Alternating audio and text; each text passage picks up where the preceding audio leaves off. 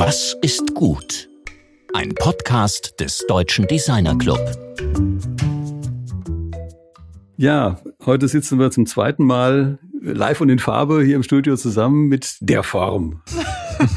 ja, Nina und Anton. Äh, und wir haben, glaube ich, ziemlich coole Themen. Also erstmal guten Tag, wie geht's euch denn? Gut. Hallo, guten Tag. ich bin immer ein bisschen verschwitzt, wenn ich hier ankomme, weil ich hier anradel. Aber ansonsten? Ja, gut, sehr alternative Verkehrsformen, gut. Aber ist, ähm, wir haben drei Themen, denke ich. Also hat man im Vorfeld zumindest besprochen, nämlich einmal das neue Heft, das ich wirklich ziemlich grandios finde. Da gibt es ein paar Punkte, die man direkt mal besprechen kann. Und dann, ihr wart in, äh, auf der Vienna Design Week. Äh, finde ich auch super spannend, mal zu hören, was ihr da so mitgenommen habt. Und dann Bois Boucher auch. Was war da los? Ist ja auch eine traditionelle Veranstaltung, die jedes Mal ganz anders ist. Und ähm, was war da dieses Jahr? Und ähm, damit wir jetzt irgendwie nachher irgendwie dieses Heft irgendwie als Highlight nochmal feiern können, würde ich mal sagen, fangen wir mit Bois Boucher an. Mhm. Und ja, was war denn da? Was war da los? Und was ist es überhaupt? Was ist Bois Boucher? Oh. Wir sagen immer, wir waren in einer Summer School, weil ja nicht so viele Leute diesen Ort kennen. Äh, Bois Boucher, wir haben da sogar eine ganze Podcast-Folge zu gemacht, wenn wir jetzt gleich hier so Crossover yes. äh, mäßig unterwegs sein wollen, ähm, in der wir den Gründer äh, von Bois Boucher äh, interviewt haben, den Alexander von Fegesack. Der hat sich dann nämlich niedergelassen nach einem ganz turbulenten Leben und äh, eben beschlossen, dass da jeden Sommer jetzt äh, Workshops äh, für junge oder auch ältere designinteressierte Menschen stattfinden sollen, ähm, die aus der ganzen Welt kommen.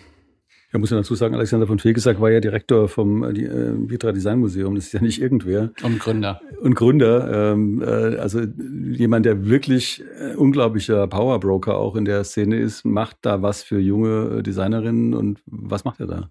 Ich würde sagen, was, was seine große Stärke ist, ist, dass er ähm, unglaublich interessiert immer noch ist und immer war. Und das, daraus hat er sozusagen einen Ort geschaffen. Also einen Ort, wo außerhalb von Zeit und Raum so ein bisschen ähm, Dinge passieren können, ohne jetzt erstmal eine Richtung vorgegeben zu kriegen. Und ähm, dafür ist da halt eine Infrastruktur geschaffen. Also es gibt eben ein riesiges Gelände, das äh, sozusagen, glaube ich, also eben eine Domain mal war auch. Und ähm, da steht ein Schloss drauf, da steht ein Gestüt drauf, da gibt es eine neue Werkstatt, also eine neu gebaute Werkstatt. Eine alte Mühle. Genau. Ähm, oh. Richtiger See, Landsitz. Ein hey. Fluss, Felder, Wälder, alles, was man so mhm. braucht, um irgendwie ein bisschen abzuschalten. Mhm. Und da ist man dann Je, also solange man möchte, mehr oder weniger. Es kostet natürlich Geld für normale Partizipierende, aber ähm, das lohnt sich auch. Also man kriegt halt eine Woche Workshop, ähm, Essen und Trinken, unglaublich gutes Essen und Trinken und ähm, Unterkunft gestellt. Und ich glaube, es kostet 1200 Euro oder so. Das ist okay. Das geht, ja. Ja. Genau. Und dann ist man da irgendwie in so einer Gruppe von Menschen, die man noch nie vorher getroffen hat, aus der ganzen Welt und macht kreative Dinge. Und es ist ein bisschen so ein Wunderland irgendwie, finde ich. Man geht immer so ganz beseelter weg. Und Nina, was ist das Wunder? Ja, schwierig. Ja, das ist das schwierig, das jetzt natürlich in ein Wort zu, pa äh, zu packen, aber ja, die, die Menschen machen diesen Ort natürlich. Also schätzen manchmal auch so und sind immer so, oh Gott, wir wollen gar nicht wissen, wie das im Winter hier ist, weil dieses Kernteam von fünf mehr oder weniger Leuten äh, bleibt dann natürlich über diesen sehr harten Winter und äh, wenn wenn alle weg sind, dann sind die halt immer noch da und kümmern sich um das Anwesen und äh, darum, dass eben es einen neuen, äh, neuen Sommer äh, mhm. gibt mit ganz viel Programm.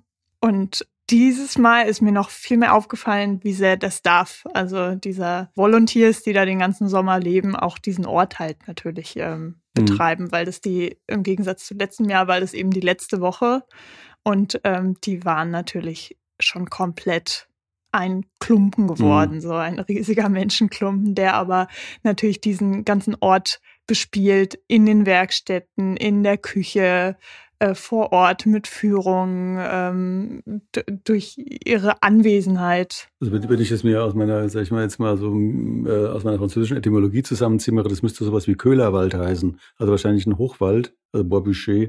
Hm, ähm, das, das äh, was, was, was, was, was, äh, wo ist das? Und, und weil du sagst, harte Winter, ist es, äh, ist es sicher nicht am Mittelmeer. Das ist schon fast Atlantik, also es ist nicht mehr so weit weg von äh, Bordeaux zum Beispiel. Also zwei Stunden, zwei Stunden ungefähr, dann drei Stunden bis zum Meer von da. Ich sage immer, es liegt irgendwo um nirgendwo, weil es gibt wirklich kein näheren Anhaltspunkt. Also die größere Stadt, die da noch ist in der Nähe, das ist Poitiers. Und mhm. auch das sagt äh, sehr vielen Deutschen nichts mehr.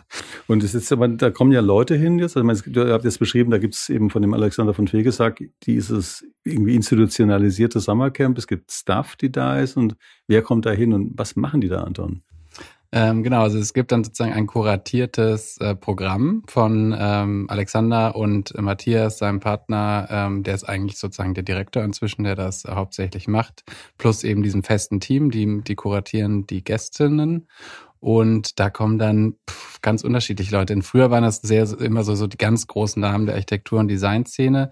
Inzwischen hat sich das so ein bisschen äh, vervielfältigt, würde ich sagen, und verkleinteiligt. Also es muss jetzt, also es sind auch alles bekannte Leute oder die schon irgendwie eine eigene Haltung haben, aber es sind jetzt nicht mehr nur die ganz großen Autor, Autoren, Designer. Mhm. Ähm, und dann dieses Jahr zum Beispiel waren eben in der Woche, als wir da waren, drei Workshops. In der Regel werden zwei Workshops angeboten pro Woche. Drei sind schon relativ viel. Und da war eine Performance-Künstlerin. Das war, glaube ich, auch ein echtes Novum, ähm, dass es da sozusagen so eine Schnittmenge gibt. Ein Designstudio aus ähm, Spanien, die so sehr klassisches Möbel-Outdoor-Design machen. Und eine Food-Designerin, Stylistin, Köchin. Und so setzt sich das dann in so einer Woche zum Beispiel zusammen. In, äh, Nina, habt ihr da, was habt ihr da besucht? Also, habt ihr da unterschiedliche Sachen gemacht oder seid ihr sozusagen als Twin äh, Observer äh, mit vier Augen äh, immer an seinem Platz gewesen? Das haben wir letztes Mal schon gemacht. Es hat aber auch einen Grund, weil wir dann ähm, unsere Workshopleiter äh, interviewt haben für die Naturausgabe. Okay, ja. Das heißt, ähm, es war schon gut, dass wir da zu zweit immer in diesem Workshop saßen und alles so aufgenommen haben, weil wir die auch erst am letzten Tag interviewen konnten. Und diesmal haben wir gesagt, wir machen es alles ganz anders und gehen in zwei getrennte Workshops. Mhm. Und wow. sind auch nur so Halbpresse. Also wir waren so ein bisschen irgendwas dazwischen. Ja. Und es ist aber, ich meine, jetzt haben wir so das Framework eigentlich ganz gut beschrieben, also man so eine Vorstellung, was es für ein Ort ungefähr ist. Was, was passiert denn da? Also dann mhm. ist man in so einem Workshop drin. Mein Workshop kann ja alles heißen.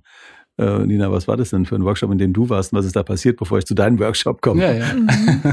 ähm, ich war in einem Workshop von Alix Lacloche, heißt sie. Das ist eine, ja, Köchin, also freie Köchin, sagt sie immer, weil sie war nie in einem der Restaurants angestellt, wollte sie auch nie sein. Und auch Stylistin, also Food-Stylistin aus Paris, ähm, die, also so zu den bekannteren KundInnen gehören äh, Jacquemus und äh, Balmain, also diese großen Pariser äh, französischen Modemarken, Luxushäuser, Luxus-Fashion-Brands, wie, auch immer, wie auch immer man sie jetzt nennen mag, ja. Ähm, und äh, die hat da eine Woche mit uns äh, gebastelt, mehr oder weniger, weil so, mehr oder weniger, mhm. will ich sagen, weil ähm, es gibt in Bois-Boucher zwei große Abendveranstaltungen, Abendevents. Das eine ist die Party, die gibt's immer jeden Mittwoch, ähm, die heißt Porkies. Und äh, das ist ein buntes Kostümfest, so ein bisschen in der Tradition äh, des Bauhauses, hat sich das Alexander von Fegesack damals ausgedacht, um alle ein bisschen näher zu bringen, damit alle auch so ein bisschen ihre Hüllen äh, fallen lassen, im wahrsten Sinne des Wortes. Und, ähm, und neue Hüllen drauf. Ja, ja genau. Mhm. Und äh, man noch besser in, ins Gespräch kommt, wenn man nämlich ein bisschen albern auch aussieht. Mhm. Und der andere wichtige Abend ist natürlich der Abschlussabend. Mhm. Und wenn es Essensworkshops oder so Food Design Workshops gibt, dann ist dann die große Aus Aufgabe natürlich, diesen Abschlussabend ja. zu bekochen. Und deswegen hatten wir ein sehr klares Ziel vor Augen, nämlich wir machen die Szenografie und das Essen für den Abschlussabend. Und wow. das haben wir dann auch gemacht. Für 80 Leute waren dann.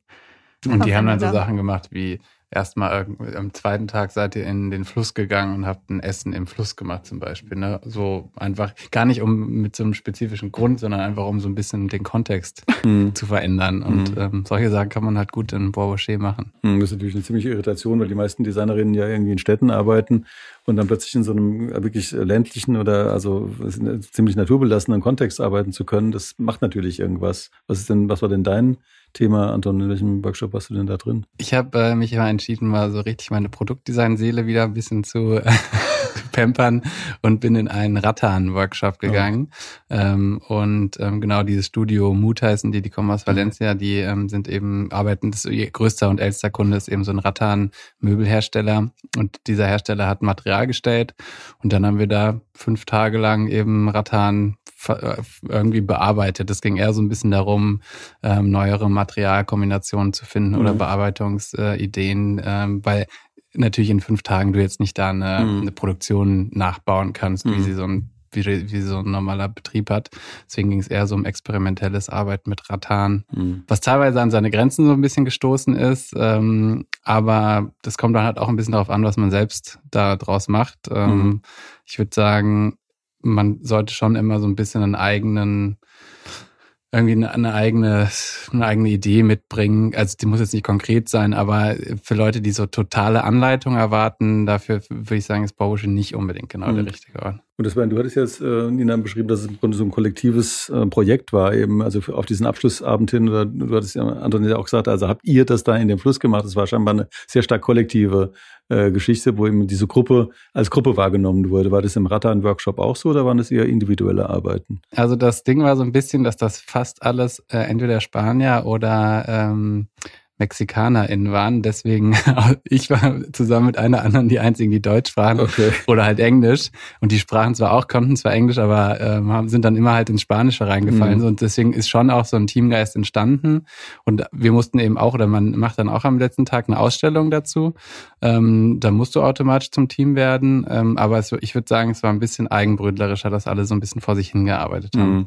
Aber man, man kann ja auf jeden Fall feststellen, dass es eine außerordentlich internationale Angelegenheit ist. Also ja. das ja äh, die Spanier, die Mexikaner, äh, würde jetzt äh, normalerweise in der normalen Arbeitsbedingungen ja nicht mit so vielen Leuten arbeiten, die man gar nicht kennt und mit deren Arbeitsweise man konfrontiert wird und die einen ganz anderen kulturellen Hintergrund mitbringen. Und da merke ich schon, dass, wo dieses Wunder möglicherweise stecken könnte, äh, dass da eben Dinge oder, oder Perspektiven, Betrachtungsweisen, äh, Methoden, äh, eben auch äh, ja letztlich einfach Kommunikationsformen aufeinandertreffen, die so normalerweise nicht miteinander interagieren, oder, Nina? Ja, auf jeden Fall. Ich habe das äh, jeden Tag gemerkt, weil in meinem Workshop, äh, wir waren 14 Frauen, glaube ich, äh, waren zwei Native Speaker. Eine kam aus äh, London und die andere aus New York. Native English Speaker. Ja, ja. ja. Und ähm, die haben beide so eine elegante Art gehabt, sich auszudrücken. Vor allem natürlich die Britin, aber mhm. ich fand die, die Amerikanerin äh, kann, kann, ja, konnte auch immer so alles in, in Blümchenpapier eigentlich einwickeln, was sie gesagt hat. Und dann kam ich da mal so und könnt ihr mir mal das geben? Und dann, ich immer so, oh Gott, nein, oh nein, oh nein. Ich, und dann musste ich mich wieder so zurücknehmen und dann so, okay, probier's mal ein bisschen britischer zu formulieren jetzt. So. Ja gut, aber ich meine, das ist ja keine Geschichte des Scheiterns, sondern du hast dich auf die Art und Weise eben verständlich gemacht und hast dann das gekriegt, was du wolltest. Also von daher, also ich finde es interessant, dass du dich da selbst irgendwie als äh, als äh, irgendwie sprachbehindert wahrnimmst, weil ich glaube, dass so eine direkte Ansprache ja auch sehr viel macht. Da passiert ja irgendwie auch was. Very German eben. Ja, ja, ja. Aber man kommt wirklich immer sehr schnell in diese Länderklischees rein, ja. so, ne? Und die, die wissen ja auch, ja, die wissen ja auch, äh, wo es herkommt, ne? Mhm. Also da ist ja niemand, der jetzt äh, total überrascht davon ist, dass da Leute aus der ganzen Welt rumlaufen, so. Mhm. Aber ähm, man, man verarscht sich da auch ziemlich viel ich selbst. Hatte, ich hatte noch so ein lustiges, so ein stilistisches äh, Moment, was auch in die Richtung geht. Ich habe so eine Installation gemacht, die so so eine Metapher äh, zu, also auf das äh, die wasserleitenden Eigenschaften von Rattan waren. Und das waren eben dann so gebogene Rattan ähm, Stäbe, die hatten Löcher, wo du dann so florale Sachen durchstecken konntest. Und ähm, ich habe das dann noch sozusagen kurz vor Präsentation alles schwarz angesprüht, ähm, weil ich, ich brauchte diesen Kontrast irgendwie. Und dann meinte Carla, die hat den Workshop auch mitgeleitet, meinte so, als wir das gesehen haben, Anton, haben wir alle nur gedacht, typisch Berlin. Muss auf jeden Fall noch schwarz angesprüht werden. Und das hätten halt die Spanier niemals gemacht. So, das, wär, das hat, also es war, kam sozusagen in deren Ästhetik ja das nicht vorgekommen, ja. weil, weil die ja doch ein sehr, also jetzt diese Gruppe im Speziellen auch so ein sehr in Anführungszeichen natürlichen Look haben und alles mhm. ist irgendwie immer so eher pastellig oder ähm, eben naturbelassene Oberflächen und so. Und das fand ich dann schon ein bisschen lustig. Aber das, das Witzige daran ist, es ist eben kein Vorurteil gegenüber Deutschland, sondern gegenüber ja. Berlin. Berlin so. Obwohl ich ja, also ich ja noch nicht mal so richtig, also ich habe ja da zwar lange gelebt, aber eigentlich mhm. repräsentiere ich es ja gar nicht mehr so richtig gerade, mhm. aber es verhaftet sich dann irgendwie doch. Ja, das, das ist ja genau das, das Wesen des Vorurteils, dass es eben ja. am, am, an der tatsächlichen Beobachtung vorbeigeht. Ja. Aber wir haben ja drei Themen. Äh, also ich habe jetzt, glaube ich, so ein bisschen von der Magie dieses Orts ist, glaube ich, rübergekommen. Und ich finde es auch sehr wichtig, dass man da hinguckt und sagt, was ist denn da eigentlich? Weil der Name Baboucher ist total bekannt. Die wenigsten waren da. Äh, Fegesack ist natürlich so ein Hyperpromi in der ja. Design- äh, Kuratorenszene und äh, was er da macht, das hat ja ganz offensichtlich echt Auswirkungen auf die Leute, die da waren. Wenn man jetzt mal guckt, also das zweite Thema, was wir heute besprechen wollten, war ja die Vienna Design Week. Äh, jetzt ganz anderer Ort, völlig anderes Setting, Großstadt, ähm, eine sehr große Stadt eben mit einer riesen Design- und Gestaltungstradition und eben dieser Vienna Design Week, die ja vom äh, ähm, also weiß nicht, wie lange es sie jetzt letztlich gibt. Also ist von Lili Holland ja unter anderem eben auch mitgegründet worden äh, vor einigen Jahren. Ähm, Thomas Geisler hat die auch mitgegründet. Ähm, das ist ja so eine Institution in einer ganz anderen Dimension. Also auf die unglaublich viele Erwartungen gesetzt werden. Äh, das ist eine städtische Geschichte, da fließt wahnsinnig viel Geld rein. Das ist nicht eine Person, die sagt, ich gebe euch Raum, um euch zu entfalten, sondern das ist so ein, wie so eine Maschine so ein bisschen nehme ich das zumindest wahr, im sehr positiven Sinne. Ich finde das nicht, äh, will das damit gar nicht äh, abwerten. Aber was war denn da los? also ich habe nur ständig E-Mails gekriegt mit irgendwelchen Messages der Tag eins, Tag zwei, Tag drei. Aber was war denn da? Also man muss dazu sagen, dieses Jahr war nur ich da und letztes Jahr war nur Nina da. Okay, da berichtest du vom letzten Mal noch mal ein bisschen dann. Genau. Ich glaube auch, das ist ganz interessant. Also es sind natürlich immer, letztes Jahr waren immer noch diese Corona-Auswirkungen stärker ja. zu spüren, deswegen ist es immer so ein bisschen ein anderes Erlebnis. Grundsätzlich kann man aber sagen, dass das stimmt total, da fließt ganz viel äh, Energie und Engagement rein. Ähm, und dafür, wie groß und irgendwie so umtriebig das wirkt, finde ich medial, ist es dann vor Ort erstaunlich intim und ich will nicht sagen klein, aber es gibt viele, viele Orte und Standorte so, aber es ist irgendwie so eine ganz relativ gemäßigte Veranstaltung irgendwie, finde ich, dafür, dass es ja im Grunde irgendwie sowas wie eine Messe auch ist, ähm, im, im weitesten Sinne. Und genau, die haben halt eben immer so einen Stadtbezirk als so Basis und dann äh, gliedern sich da so ganz viele verschiedene Formate dran an. Und ähm, teilweise sind es eben Kooperationen mit irgendwelchen Herstellern, teilweise sind das Orte, wo ähm, dann eine Person kuratiert, junge Stimmen kuratiert. Dann gibt es auch äh, so ein Projekt, das heißt Passionswege, da werden explizit junge DesignerInnen mit äh, produzierenden, eher so handwerklich traditionellen Betrieben zusammengetan. Ähm, genau, und dann äh, wurde ich da, und ich glaube, bei Nina war es auch so ähnlich, werde ich da halt in so einem Presse, in so einem Pressetrott, werde ich so durch die, äh, durch die Stadt gejagt von einer Station zur nächsten. Und weil ich auch noch nie in Wien vorher war, war das natürlich so eine Doppelimpression. Also ich musste die ganze Zeit Stadt und Design wahrnehmen. Genau. Aber es war, also hat mir sehr viel Spaß gemacht und ähm, würde ich jederzeit wieder machen. Kann ich auch nur empfehlen. Und das ist was, was in Wien oder in der Wiener Design Week insgesamt charakteristisch ist, dass sie viel weniger Berührungsängste zwischen Design und Handwerk ja, haben. Absolut. Das ist ein ganz besonderes Phänomen von Wien, äh, wo wir eben aus Deutschland insgesamt auch nochmal genauer hingucken sollten. Also wieso wir diese komische Unterscheidung treffen und irgendwie das Handwerk abwerten und Design aufwerten, weil in Wien ist das einfach nicht der Fall. Und das, das geht mir schon immer so, wenn ich das sehe. Und ähm, das war jetzt im Grunde auch in den Publikationen, die mir da in die Finger kamen, auch auffällig. Wie hast du das denn wahrgenommen? Also dieses Stimmt, auffällig. Also das äh, würde ich sofort so unterschreiben. Es ist vielleicht sogar fast so ein bisschen wie der Markenkern mhm. äh, dieser Veranstaltung auch. Und ähm, ich finde es sehr erfrischend irgendwie, weil man nicht die ganze Zeit irgendwie über diese, diese, diese Grundsatzdiskussion, die irgendwie äh, an, an keine Ziele führt, finde ich immer so, äh, denkt, sondern sich irgendwie mehr mit den einzelnen Projekten, Geschichten und Inhalten dann beschäftigen kann, anstatt eben irgendwie mhm. so diese Grabenkämpfe da zu mhm. analysieren. Wir können aber, also statt dass du jetzt über den Vienna Design Week im letzten Jahr berichtest, ja nochmal gucken, also was ist dir jetzt in der letzten Zeit besonders aufgefallen, wo du sagst, das ist jetzt mal unabhängig von diesen Großevents etwas, was dich bewegt? Also wo du das Gefühl hast, das, das ist irgendwas. Das kann irgendwie auch eine Kleinigkeit sein. Und mir geht es ja auch um eure Wahrnehmung. Also ihr seht unendlich viel Zeug, ihr kriegt wahnsinnig viele Sachen auf den Tisch. Jeder beschickt euch mit mit äh, mit tollen äh, Entwürfen und was auch immer. Aber was was fällt dann so jemand wie dir dann da drin auf? Abgesehen vom Heft, da kommen wir noch zu gleich. Also Puh, ich muss sagen, ich bin gerade so in meinem Tunnel, weil ich in mein zweites Semester reingehe. ich bin ja Lehrbeauftragte und das heißt, wenn ich den Laptop für Form zuklappe, dann klappe ich ihn nochmal Oh. auf und äh, lese ganz viel zum Thema Geschichte der visuellen Kommunikation, Okay. weil ich äh, da an der HFG Offenbach einen, einen Kurs äh, lehren darf. Mhm. Und das äh, gleichzeitig bringt mir das aber so viel für die eigene Praxis. Und dann komme ich immer zu Anton und sage, hier, guck mal, ich habe dieses Buch gefunden. Ah, guck mal, und das gab's schon damals.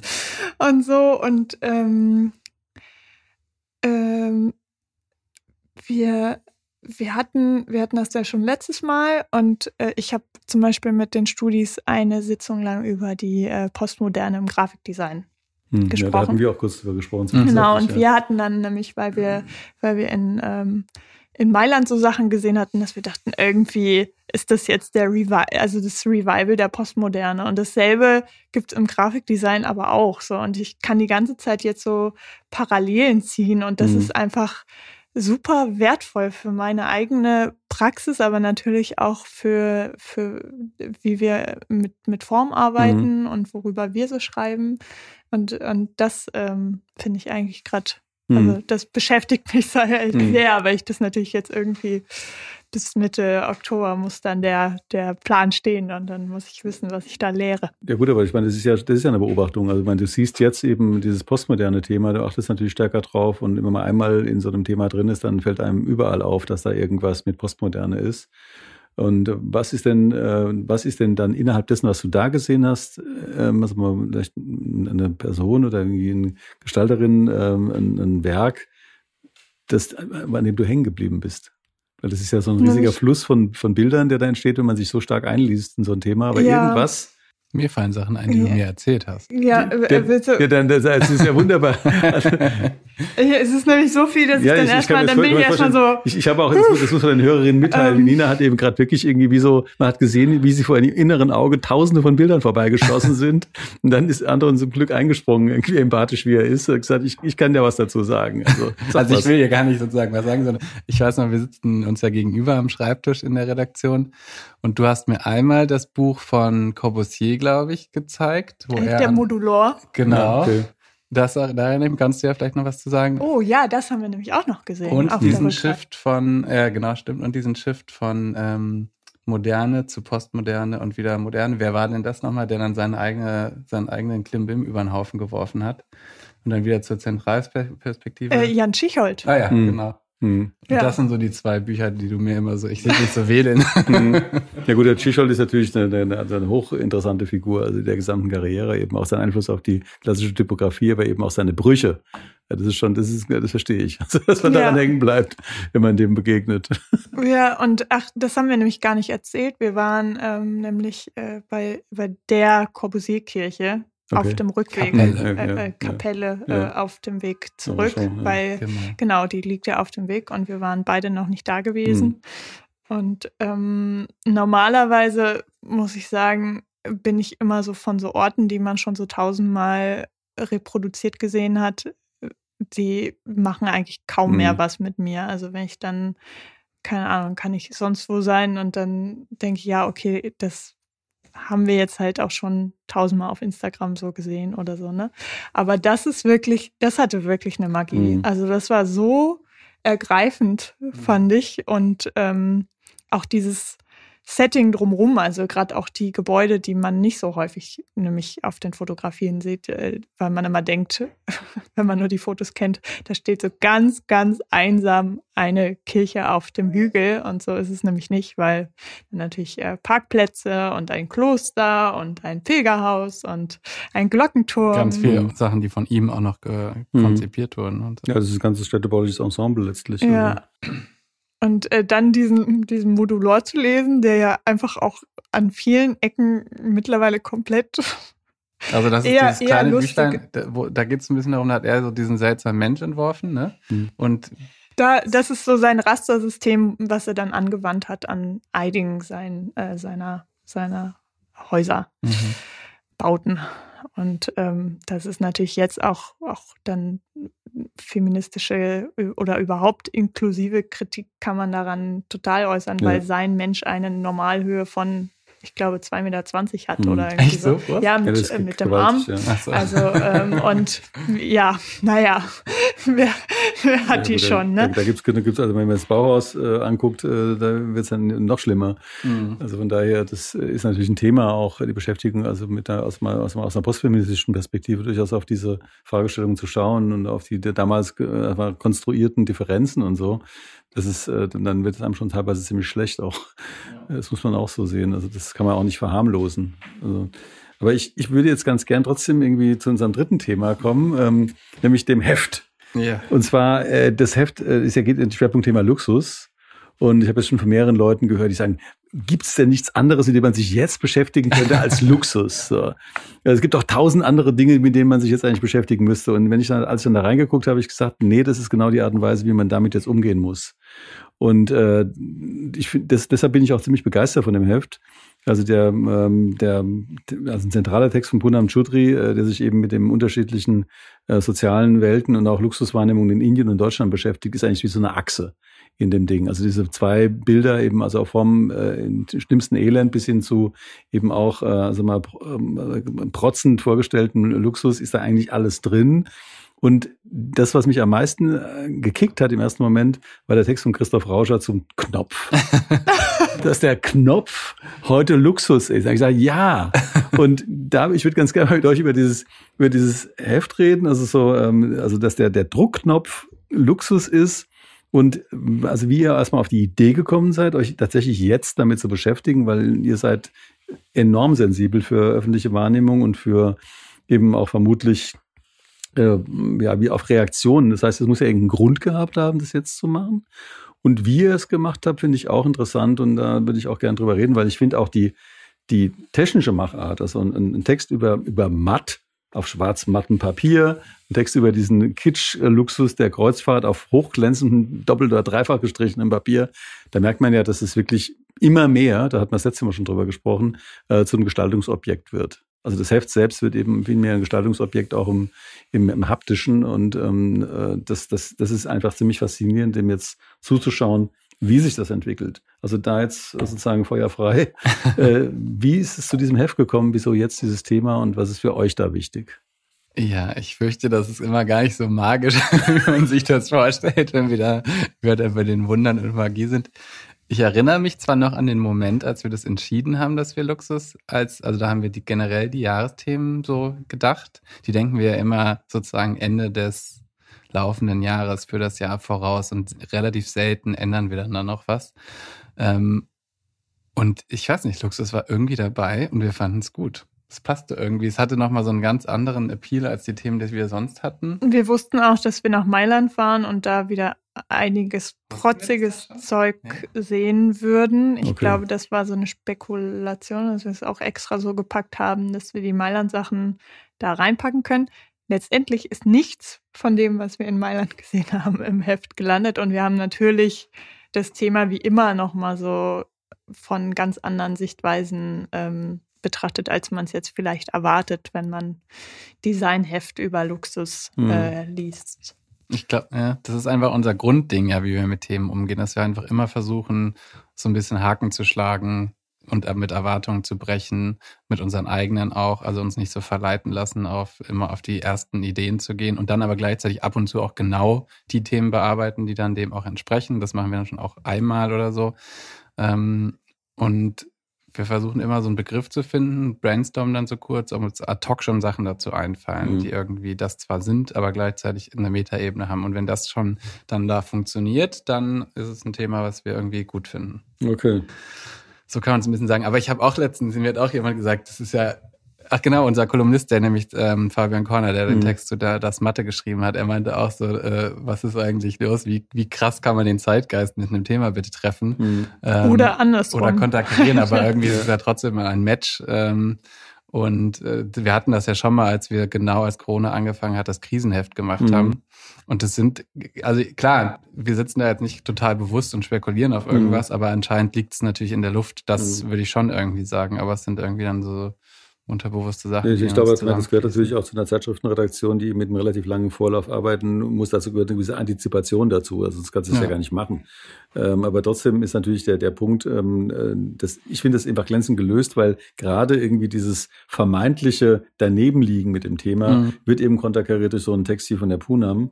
Äh, oder eben auch, äh, indem man äh, so ein Thema wie diese, den, den tatsächlichen Luxus eines Knopfes in der Zeit des, der, der Wischoberflächen eben auch in die Tiefe zu analysieren, was der Christoph da gemacht hat. Also ja. das, das fand ich irgendwie ziemlich cool. Was ist denn für euch so die, also für euch beide jeweils so der wichtigste, das wichtigste Stück da drin?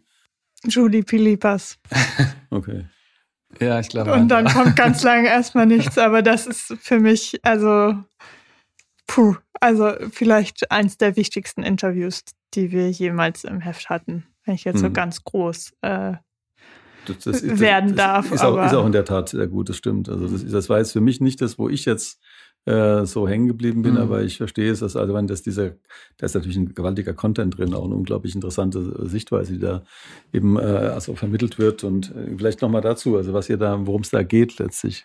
Genau, ich kann es ja schnell zusammenfassen. Also das ist, ähm, sie ist Stylistin und ähm, hat eben in der Ukraine die Vogue mit aufgebaut und Harper's Bazaar mit aufgebaut.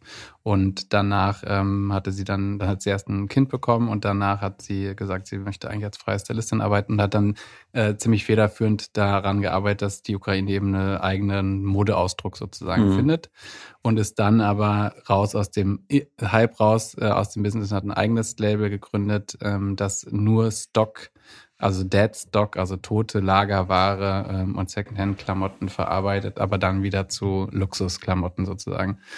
Ähm, und abgesehen davon hat sie eben gerade dieses hochkontroverse, ich finde es ja gar nicht so kontrovers, ähm, Vogue-Cover gestylt, ähm, was äh, Annie Libowitz fotografiert hat von der, ähm, von der First Lady der Ukraine. Hm.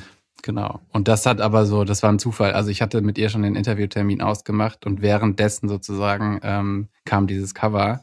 Und ich hatte auch schon gesehen in den sozialen Medien, dass sie so auch natürlich voll krass ins Querfeuer dadurch gekommen ist, mhm. ähm, weil ja die Kritik irgendwie so ein bisschen war von wegen, wie kann man jetzt sozusagen so ein Shooting machen, wieso hat die überhaupt Zeit dafür, sozusagen die First Lady, ne, so ein Bullshit. Und ähm, das hat sie natürlich auch viele abbekommen in den sozialen Medien und da dachte ich schon, hätte, ich glaube, sie hätte nicht zugesagt, äh, zu dem Interview mit mir, ähm, wenn das schon vorher gewesen wäre, weil, wie gesagt, ich fange ja, also dieser Text fängt mhm. ja damit an, dass sie sagt, so, Anton, ich bin eigentlich viel zu mhm. müde, über den Krieg noch irgendwie mhm. zu reden. Äh, das, das ist ja so ein, so ein klassisches Muster, dass man sagt, unter Emergency ähm, äh, oder Kriegsrecht darf Kultur nicht stattfinden. Mhm. Und das ist ja ein völlig wahnsinniges Missverständnis. Also ja. gerade unter den Bedingungen das ist es extrem wichtig. Also die Anne, Anne Rawthorne, äh, die Alice Rawthorne hat mhm. in, Dresden bei den German Design Graduates auch darüber eine Rede gehalten, über ihr neues Buch äh, Emergency Design, das sie mit Paola Antonelli zusammengeschrieben hat, wo es eben darum geht, also wie Kultur eben auch gerade in solchen Kriegssituationen dazu beiträgt, erstens ähm, zu kommunizieren, überhaupt eine, eine Sprache zu verleihen, aber eben auch Grafikdesign zum Beispiel eben, äh, ist so, das sind einfach manipulierte Autobahnschilder, äh, hat sie eins gezeigt, also wo ein, auf dem Autobahnschild, also sämtliche Abzweigungen gehen Richtung Den Haag.